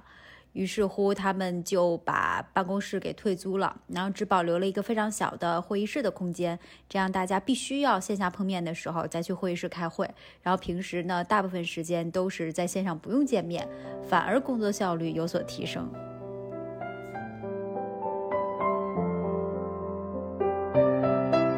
就就是说关于通勤这件事儿，就是我也是在疫情期间听有一个那个 podcast 里边就讲，就是我我不知道你你，我觉得你可能就是呃，在这种自由创业的这种环境里，可能没有这种体会。就是我因为这么多年其实都要进办公室的嘛，那呃有一个讨论就说，其实疫情期间有很多跟我一样，就一直都需要通勤。啊，上下班的人呢，突然没有了这段时间，其实对你的那个，就是就是健康是不好的，是吗？对，真的是这个有一个研究，他们就真的有分析了很多这种 case。那你其实每天是在路上。一个通勤的时间，首先上班的时候是帮你 get ready 这个状态，你你就知道哦，我一会儿要去上班了。然后你下班呢，你可能也是在回来路上放空一段时间，然后又听听歌呀，然后听个听那个播客啊什么的。然后，但是你那个一旦在家办公之后，你就是原地上班，原地下班，只需要转。他说，真的是有很多人觉得，自己的这个就是。呃，这方面对自己的精神状态 有影响。哎，确实是，但我觉得你知道问题所在是你要保持一个很稳定的、健康的 routine。就这个 routine，对，一旦消失了，会对你的，尤其是心理健康造成很大的影响。因为我们人每天都需要一个很健康的、很固定的 routine。比如我早上起来，这时候洗澡，我化好妆，打扮好，我坐车听听音乐，哎。就是有一个 buffer 的 time，我到办公室了，我 get ready。我觉得这个是很必要的。所以，其实猫姐你知道，他们疫情期间基本上都是在家办公。但是呢，他就是 OK，每天九点钟上班的时候，大家坐在电脑前，摄像头打开，每个人就就是视频打卡。这样的话，你就保证你就至少你洗洗脸、洗洗澡、化个妆、穿个衣服，不要就搞得灰头土脸，从床上前一分钟还在床上就是睡觉，下一分钟就坐在电脑前开始工作，这当然是不利于身心健康。对，没错。那可能就你在家办公就需要寻找一个新的 routine，对吧？就是说保证你的这个状态。对，但我觉得真的是在家办公比有一个固定的 working hours，呃，要要累太多了。就尤其是像我们的工作性质呢，就是可能也是这个行业的原因吧。就是大家就是有的人对接是要在早上一早对，然后有的人是要到半夜才会跟你对接。所以我真的感觉就是我这个工作的时候，就像刚才讲的，虽然孩子也在家，跟我在同一个这个物理的空间之内，但我真的有时候都。跟孩子顾都顾不上看他一眼那种。对，之前那个猫姐分享过，他会划定出来这一天当中有这个固定的时间，就是跟孩子一起的这种 quality time 亲密时间。但我真的发现，我现在除了喂奶那个那二十分钟的时间以外，好像就做不到真的有整块的时间能够给孩子。我补充一点，就是我挺同意传媒的，就是我当时在家办公的那一段时间，我也觉得比有正常的就是在办公室的这个工作时段来比呢，就要忙很多。而且就是，其实我觉得很重要的一点就是你要有一个界限，你知道吗？就是可能你在家办公，就是你就是随时都可以工作，就是你就会模糊了这条界限啊。所以就需要你可能自己去 create 一个界限，然后来保证你的工作状态也好，你的精神健康也好。我觉得这个还蛮重要的。我们聊到灵活办公，呃，或者说灵活工作时间，这个我就想起刚才我讲的那个例子，我那个朋友就急于找工作的这个朋友，因为他其实，在生孩子三十五三十五岁生第一个孩子，他生第一个孩子之前，就三十五岁已经是某意大利公司在中国的这个负责人，所以其实是一个很成功的职业。她生孩子之后决定当全职妈妈，到现在八年的时间，呃，他其实中间也找过工作，都已经拿到 offer 了。然后他又提问是说，因为公司是五点下班，他说我可不可以三点半下班？啊，就说提前一个半小时下班，我可以少领薪水，但是就被公司拒绝了，所以他就这次尝试呢就没有能回去上班。然后他最近不又在找工作，嗯，我觉得也很艰难嘛。我就跟他说，你不要想了，你就先找到一份工作开始，从这儿开始再去想，否则的话你现在想都是没有太多 reference 的，因为你确实八八年已经没有在这个工作市场里面了。然后他就去面试一个零售店的店员，所以他就是如此的渴望回去工作，以至于薪水多少其实他根本就不想去管，他就想找到一份能接受他三点半下班去接孩子的这这么一份工作。那我觉得这份工作在市场上是很少的，就是就意味着人家要在三点半之后再雇另外一个人去去 cover 你这部分的工作。呃，然后我就跟他说，你找阿姨去帮你接孩子呀，你就。你这么想回去工作，你就让阿姨帮你接孩子，然后你还是五六点下班不就好了吗？然后他就说，嗯，做妈妈永远是她最重要的工作，她就不愿意说为了其他的工作来去，嗯，把妈妈这份工作放在后面。我其实听到这句话，我是挺心疼她的，当然也是非常尊重她的。那我就觉得这这该死的学校为什么三点半放学呢？就我们小时候不都是五点放学吗？为什么要让母亲去面临这样一个选择？对，现在在在国内也会遇到这样的问题，所以可能。呃，就是现在国内也是放学都特别早，我有时候下午看到，呃三四点钟，然后就是小学生大家就排着队，高高兴兴的就回家了。然后我就想说，如果没有父母或者没有其他的外援的支持，我们是怎么能够把孩子给照顾大的呢？我之前在咱们节目里也分享过，比如说像圣马力诺啊、北欧啊，他签 offer 的时候，妈妈签 offer，这是一个社会的共识，他就会跟公司签，我工作到下午四点。那我去接孩子，还有就是我看啊，就在荷兰，应该是超过百分之八十六的人，他们每周就工作四天。那当然就是妈，可能百分之九十都是妈妈，有百分之十也是爸爸。他就是呃每天四点钟准时下班，然后每天只工呃每星期只工作四天，所以他就社会上是这么一个呃常态。那我觉得对于回去职场工作的妈妈也是很有帮助的。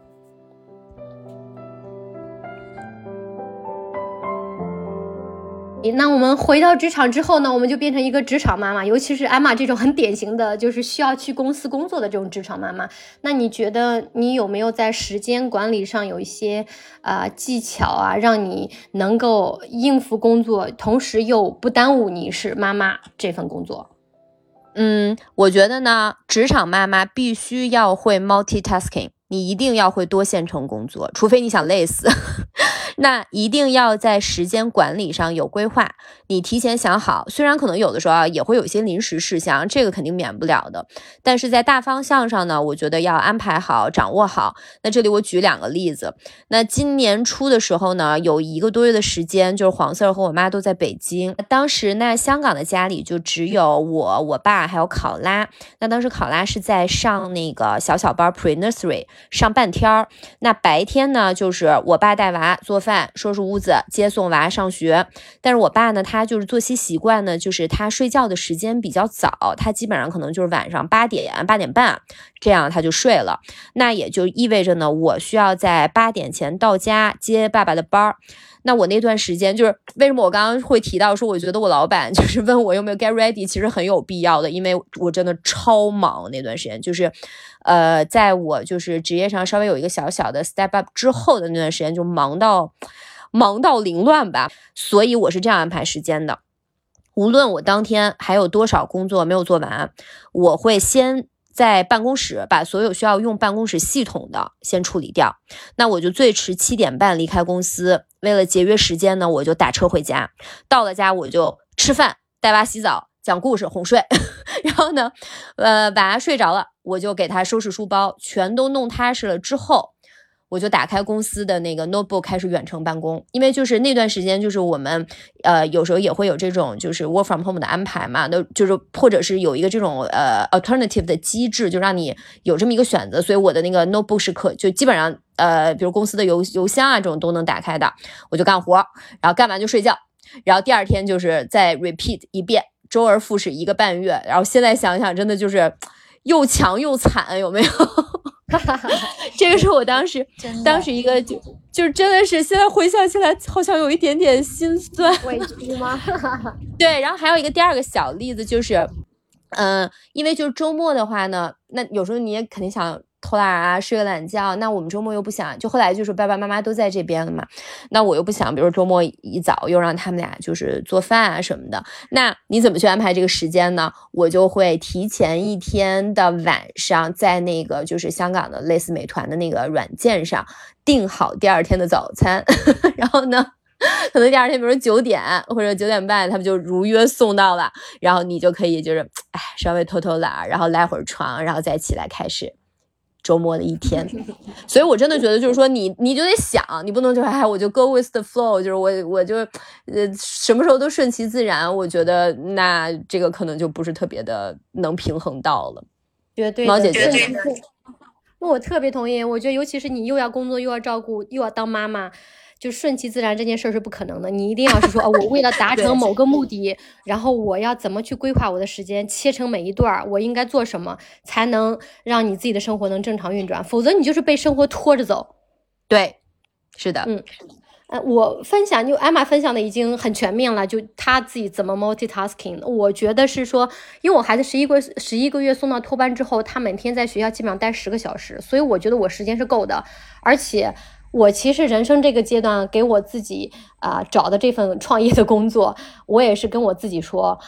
我每天五点半合上电脑去接孩子之后，我希望我保证我不会再打开电脑了，我不会再想工作的事情了。啊，我在我工作的八个小时之内，我尽可能做到足够的高效。呃，我觉得我生活可能效率比原来更高，因为我知道如果我这段效率不高，我的事情就要拖到下一个时间段，但我下一个时间段已经有安排好的事情要做了，所以我觉得这被动的我人生的效率会提高很多。还有就是，我觉得父母，嗯，如果你要回去工作，孩子睡觉这件事情一定要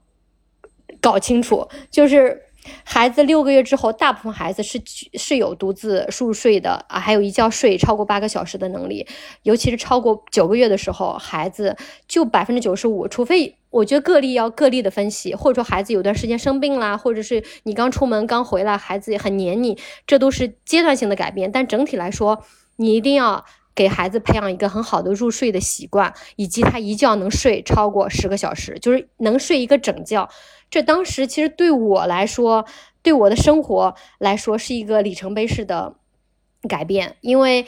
在十个月之前，在他不能睡整觉之前，我觉得每天睡觉都是一场恶战，就是半个小时起去哄孩子，然后可能就是一个要花一个小时的时间来把孩子孩子弄睡着，然后他可能早上三四点又要起一次，对你的精力都是一个大的挑战，因为你就不能睡一个整觉了嘛。那所以，我建议就是孩子十个月左右，呃，当他具备生理上具备可以睡整觉的能力的时候，你一定要想办法，无论是找咨询睡眠咨询师也好呀，想一些办法让他把睡觉的这个习惯调整好，那你每天就会省很多事儿，而且每天想到哄孩子入眠，绝对就不是一个挑战了，否则就每天就是一场恶。战，而且这场恶战到来之前，你心理上的压力都会非常的大，就觉得天哪，我要哄孩子睡觉了，这是即将持续一个小时的恶战，或者说，哦天哪，明天明天早上他三点钟又会醒一次，我又睡不好这一觉，呃，我觉得就一定要把睡眠这件事儿搞好。没错，你发没发现，当妈妈之后，所有要解决的问题都是很实际的问题，而且是必须要解决，否则你每天都会这样子解决，生活就一团糟的问题。是的。嗯，我现在就处于刚才猫姐说这个孩子哄睡的这个阶段哈，小顺马上就要六个月了，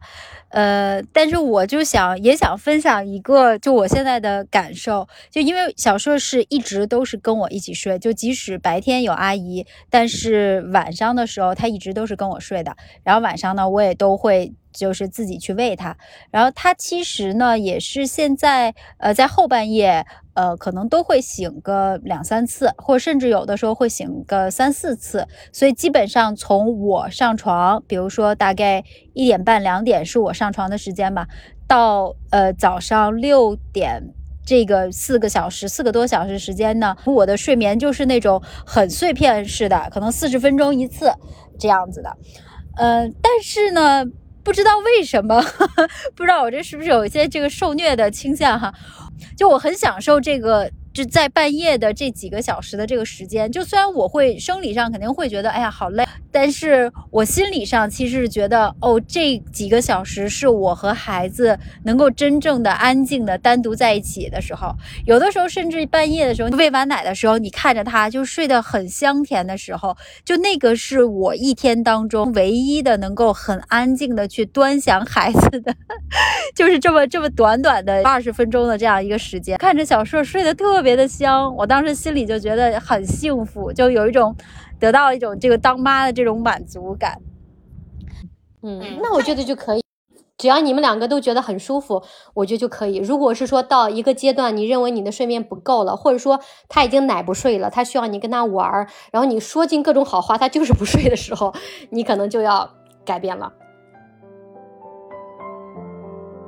呃，我们刚才说到就是这个时间管理的技巧啊，来来让自己在啊职场和妈妈两个身份之间能够比较顺利的切换。那重回职场之后呢，你们就是感受到自己这个角色的转变了吗？就是在工作和家庭之间找到平衡的时候，你如何保持保持自己的这个身份的认同？呃，艾玛作为一个银行金融职场妈妈，你。你是怎么就是适应这个角色的转变的？你有没有遇到过就是职业啊和家庭之间有冲突的时候，你是怎么处理的呢？嗯，首先我觉得吧，就是妈妈这个角色绝对是一个特别有挑战的一个工作。那不仅是对你的体力有要求，那对你的时间管理呀，你这个人的心智是不是成熟啊？你能不能好好规划你和家庭的生活，都是对你的家庭还有你的生活，其实都是有要求的。所以我觉得，就是妈妈绝对都是狠角色啊。我上班之后最大的感受就是说，如果你当了妈妈，你又有一份全职的工作。那意味着什么呢？意味着你每周七天都要上班。那就是说，以以前你可能周五下班了，你说我出去跟朋友吃个饭啊，Happy Hour 啊，你周末还可以彻底的休息两天。我现在有时不时的也会回想一下我以前的这个 Friday night，基本上就是下了班去超市买个寿司，回家开瓶小酒，边吃边喝，然后呢看个剧。然后后面就美美的就睡着了，特别的爽。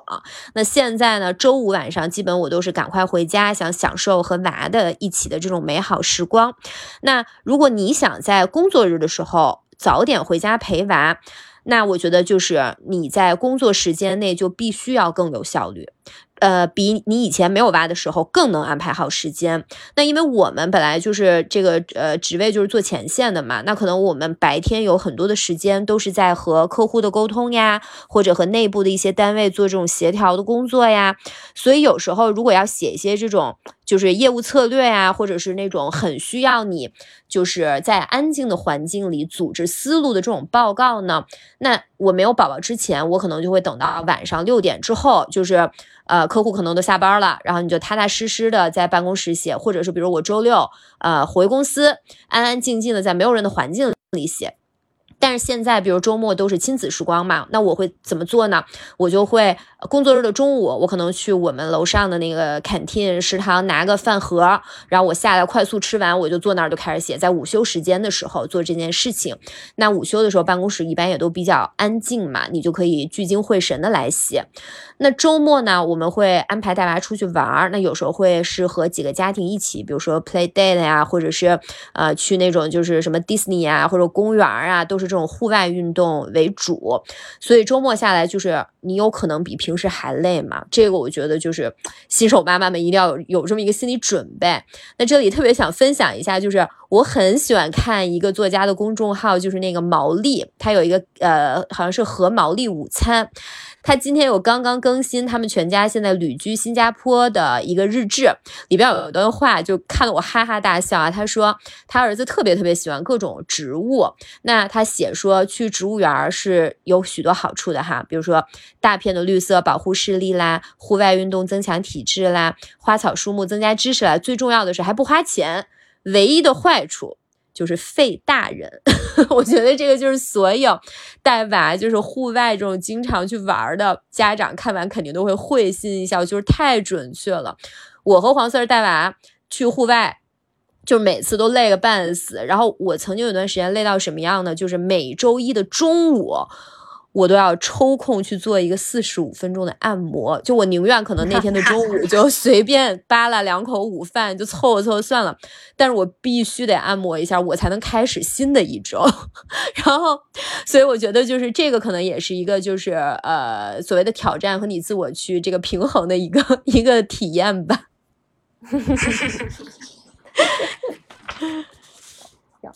猫姐，那你回我其实。不聊啊，没啥聊。好的，好的。让让让我让我说，嗯，那你艾妈回到职场之后，你有没有就是遇到过怀疑自己能力的时候？当然，你产假也比较短，其实就像你刚才说的，就是一转眼的功夫就又回到公司了。其实离开的时间并不久，也就四五个月的时间。但是你呃，会有说，哎，我离开四五个月了，我有可能呃怀疑自己的能力啊，或者说我自己是否能像原来一样自信啊？因为我其实身边还挺多这种人的，当然也是意大利的产假比较久，可能你休个一年两年回去，你猛的一下回到那个呃很紧张紧凑的工作的氛围里面，你会经历一个巨大的自信心的一个呃重整旗鼓的时刻。你有这样的时刻吗？嗯，没有，因为你们也了解，就是我这个人本身也属于比较乐观、比较有自信的人。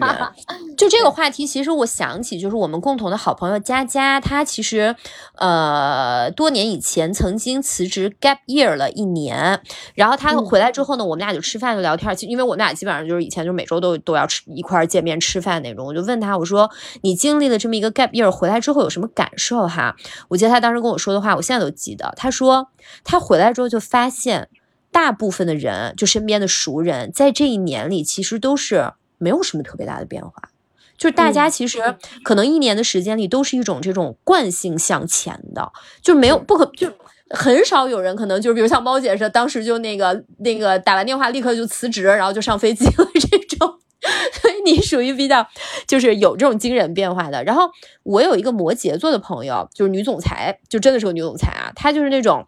每年都必须要求自己有进步的人，而且他都做到了。首先，我肯定是没有他这么高的 对自己的要求，也没有这个这么能实，就是这执行力也没有那么强啊。就他真的能做到，但我觉得呢，可能呃，我也是还是有一定的这种心理上的安全感嘛。因为就是我的工作上，也就我觉得我的工作态度也是那种就是挺认真负责、踏实肯干的。再加上我本身的工作性质也是前线嘛，所以其实。呃，这么多年来都一直要保持说，比如说你对这种就是可能宏观的市场啊，包括就是什么近些年这种什么地缘政治啊，然后你业务范畴内的这种什么新的产品呐、新的业务模式啊，就是你你多多少少都要一直有意识的去保持这种认知的更新。所以我觉得其实也真的是就是职场妈妈，就是工作本身也会鼓励你吧，就是你也要不断的去学习。所以就是。呃，也会有助于你一直保持你的状态和这种自信心。我的感受是这样。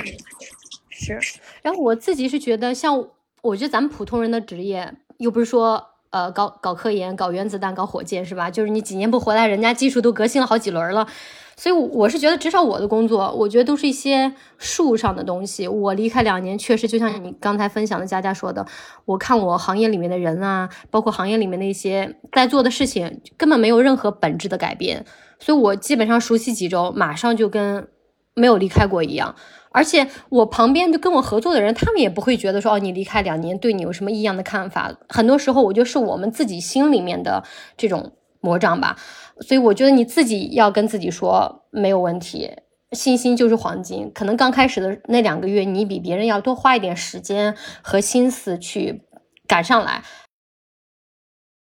这前两个月其实就跟没有离开过一模一样。而且我自己的感觉啊，因为我也是比较乐观那种人，我回到工作岗位之后，我看到哎遇到人家比我牛的，就是做的特别好的，我就觉得哎我遇到一个牛人，我赶紧好好学习，有这个机会学习也特别好。然后我看到那些。不如我的，我就觉得，哎，这是什么情况？我三年没回来，他们一点长进都没有，我就自己就更加自信了。所以，所以我是觉得你一定要给自己很多这种积极的信号，而且这时候，尤其是对于一些，因为我觉得咱们都还属于信心信心本身就还不错的人，但是有些人可能，比如说，即使本身是很优秀的，但是他信心可能自信心一直是比较低的这种人，那生养孩子。所谓的断层对你的自信心又是一个很大的打击，重拾信心本身就是一个很大的功课。那这时候可能家人朋友对你的鼓励就非常的重要。那我觉得这个时刻你不要接触会让你信心遭到打击的一些事情或者能量或者人。如果说谁夸你、谁爱你、谁支持你、对你好，你就要多跟这些人聊天，去拿到很多正的能量，去给你的信心一个很大的补充，然后帮助你度过这段时间。对，就是要找那种就是会鼓励你会给你这种 positive vibes 的朋友去聊天儿，这个真的就是特别有帮助。那就是 咱们说了一圈，其实也在说一些哎，职场跟家庭跟生活之间如何找到一个平衡，自己有什么 tips？呃，但是你是觉得有这个平衡点存在吗？然后你在这个呃身份的切换中，你觉得有没有一些哎小乐趣或者小窍门，让你能在这个不断找平衡的过程中，呃，能得到一些很 peaceful 的瞬间？嗯。我感觉呢，就是这个平衡点可能更多的是我如何在这个职场、家庭都需要兼顾的这种情况底下，还能保持自我的这么一个探索。就是我觉得，呃，我如果保持了自我，我的这个平衡点就找到了。嗯，我就是我特别喜欢，就是说。在繁忙中找到宁静这个点啊，我先来分享一段，就我来分享一段书摘，就是我去年看过一本书，是一个我挺喜欢的作家，他叫张天翼，他的这本小说呢叫《如雪如山》，里面写的一段话，当时我真的是超级认同。他就是说，呃，每个人的精神上都有一部分是充气儿的，像自行车胎、游泳圈，用于这呢就需要往里打气。那不同的人呢，就是要冲进去的气体是不一样的。那其中他那个书里的男主角。呢，就是需要人世里蓬勃的热气，然后那个女主角呢，就需要空房间里平静的冷气。呃，我就是那个女主角这种类型的，我需要独处才可以找到自我，我是这个类型的人。那我怎么去找到这个平衡？说，呃，在买那个宝宝某一天早睡之后，我可能就立刻打开。Netflix 看我最喜欢的刑侦剧，你知道那个刑侦剧就肯定不太适合宝宝，就是正在你周围跑来跑去的时候看嘛，对吧？就好多那种就特别残忍的镜头，或者是说我可能会在一个不忙的工作日的午休时间，安安静静的在我的位子上看村上春树。比如说我最近就特别就是一直在重读他的那个 EQ 八四的那个英文版嘛，就看的我经常如痴如醉，就一晃就一个小时就过去了。然后我还有个习惯就是。呃，我现在就是比较喜欢，可能周五的中午，如果是有时间，我可能会在，就是因为我办公室在中环嘛，我可能就会走到那个 SOHO 区，随便找个餐厅，然后就是像是就是你带你自己去约会一样。只不过呢，我以前的这个和自己的约会，一般都是说在周五晚上可能不约朋友的时候。那现在呢，就是我就把它挪到了周五的中午空闲的时间。我是觉得这些独处的时间是特别可以帮我回血的。那之后。后就可以继续元气满满的这种生活，特别好，特别认同。其实我自己也是，所以而且尤其是我还是在家办公的。我把早上把孩子送到学校之后，我会很 enjoy 家里一个人都没有，只有我一个人。然后我给自己煮一杯咖啡，我坐在那儿喝完一杯咖啡，然后我给自己煮两个水煮蛋，就这个二十分钟的时间。就是完全属于我的，以及我原来在工作的时候，我中午都喜欢一个人吃饭，我不太喜欢跟，就除非啊，就跟同事约要聊聊什么东西的时候，我会跟同事吃饭，否则的时候，否则的话，我很 enjoy 一个人吃午餐的感觉。我现在在家里，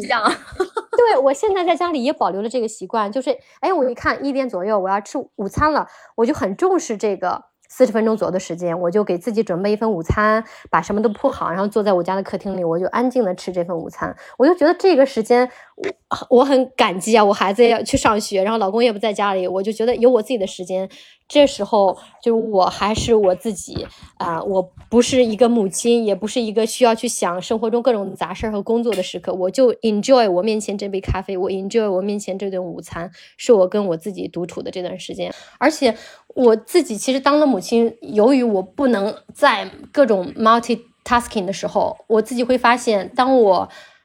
专心的投入一件事情的时候。我才会由衷的感到我对生活是有掌控感的，否则我就觉得我在疲于奔命，我在被生活拖着往前走，呃，我自己身体和精神上都会很累，所以我我觉得这是重回职场的新妈妈，就是从我自己的经历上。觉得一定要提醒自己，嗯，不要试图做到完美。就时间它是有限的，事情工作永远都做不完。但是呢，孩子就只有这么一个，他只成长一次，就很多时是嗯瞬间你可能错过了就没有了。呃，我觉得你要想清楚，我什么是最重要的，什么是次要的，什么事情是我明天可以做的，我下个月可以做的。嗯，其实今天的话题让我想到卢米的那句诗：一切工作都会结束。除了爱，当我们成为父母的那一刻，我们就开始了人生中另外的角色，这也是我们的另一份工作。所以，希望我们都能好好的享受这份收获爱的工作。那么，今天的节目就到这里啦。希望这期的情绪瓜子儿大家有磕到。当妈不易，我们一起加油打气。